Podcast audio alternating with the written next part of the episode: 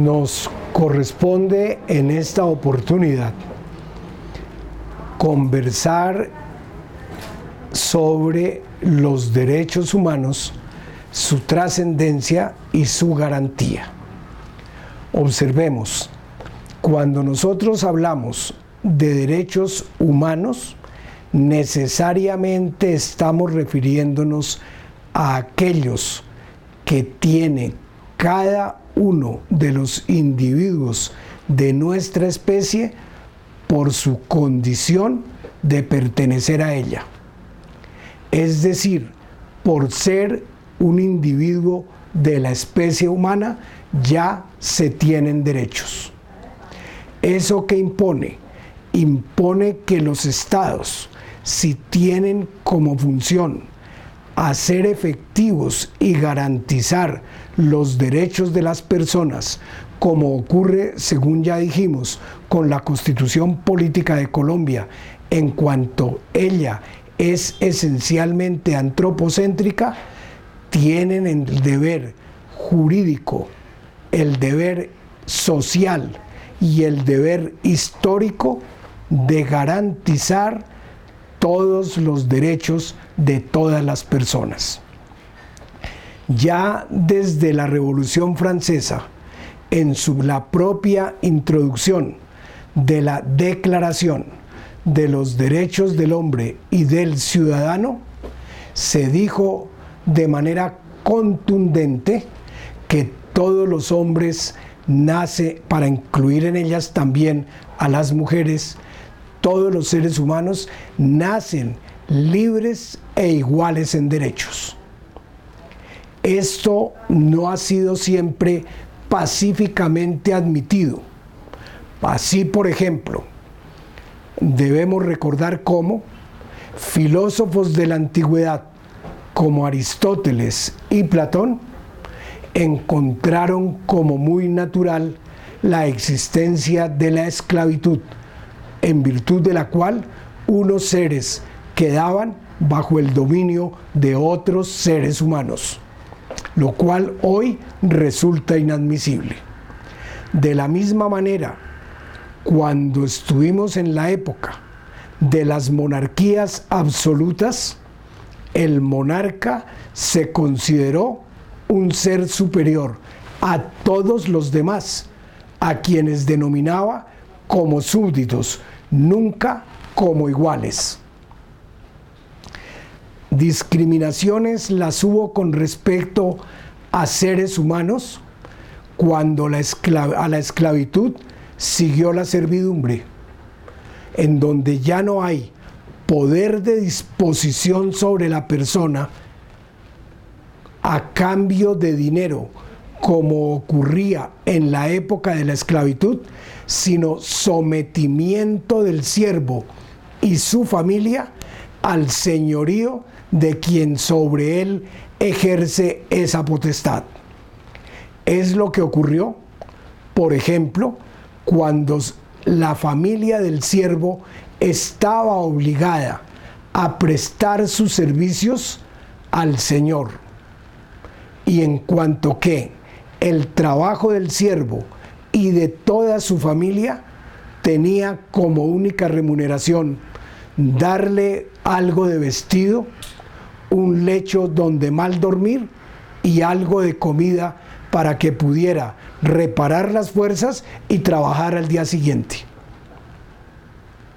Esa condición de servidumbre llevó inclusive a una institución horrorosa en la Edad Media, el derecho de pernada, en virtud del cual la primera relación sexual de las hijas del siervo debía ser con el Señor o con los hijos del Señor a cuyo servicio se encontraban el siervo y su familia. De manera que aquí es evidente que no existía una relación de igualdad, sino de sometimiento, aún en el plano de la libertad y la dignidad personal. De la misma forma se encontró en la historia que la mujer no tuvo derechos en las sociedades antiguas y aún en las sociedades de la historia moderna. Doy una recordación. En Roma, la mujer fue alieni juris.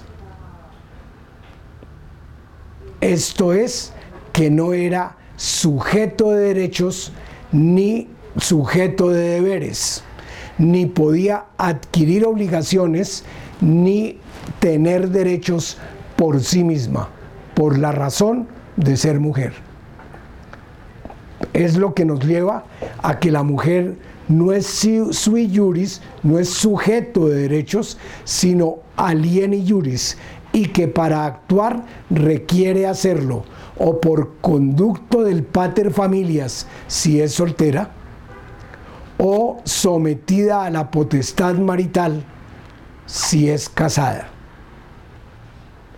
En subsidio de la potestad marital debería tener para una actuación determinada, si ya no estaba sometida a la potestad del padre, porque por ejemplo, éste hubiere fallecido, a una autorización harto compleja a través de un curador especial.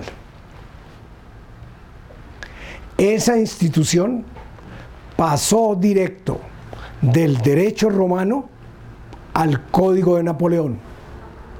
Y por eso en ese código inicialmente las mujeres estuvieron sometidas a la patria potestad siendo solteras o a la potestad marital como conjunto de derechos que tiene el marido sobre la persona y sobre los bienes de la mujer. De esta suerte, ella no podía celebrar directamente ningún contrato para disponer o administrar sus bienes. Siempre debería hacerlo por conducto del marido, en virtud de que éste tenía sobre ella la potestad marital.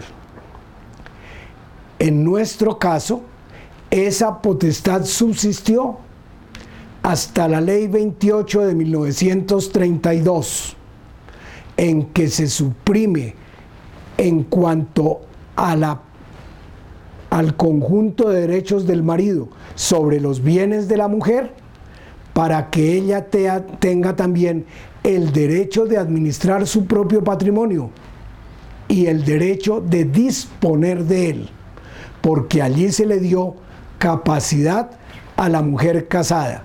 En el gobierno del doctor Enrique Olaya Herrera y siendo uno de los portestandartes de esa reforma, el doctor Darío Chandía en el Congreso, al paso que Luis Felipe Latorre actuaba como secretario jurídico de la presidencia de la República. Ese Congreso del año 32 aprobó entonces esa reforma. Y de ahí en adelante la sociedad conyugal tiene entonces dos sujetos de derechos, el marido y la mujer. Sin embargo, continuó la potestad del marido sobre la persona de la mujer. Incluso un ilustre comentador del Código Civil chileno, de finales de los años de 1890 y comienzos del siglo XX, 1900, llegó a decir que el marido tendría sobre la mujer la potestad de darle, de hacer corrección a su conducta, aun cuando aclaró que moderadamente.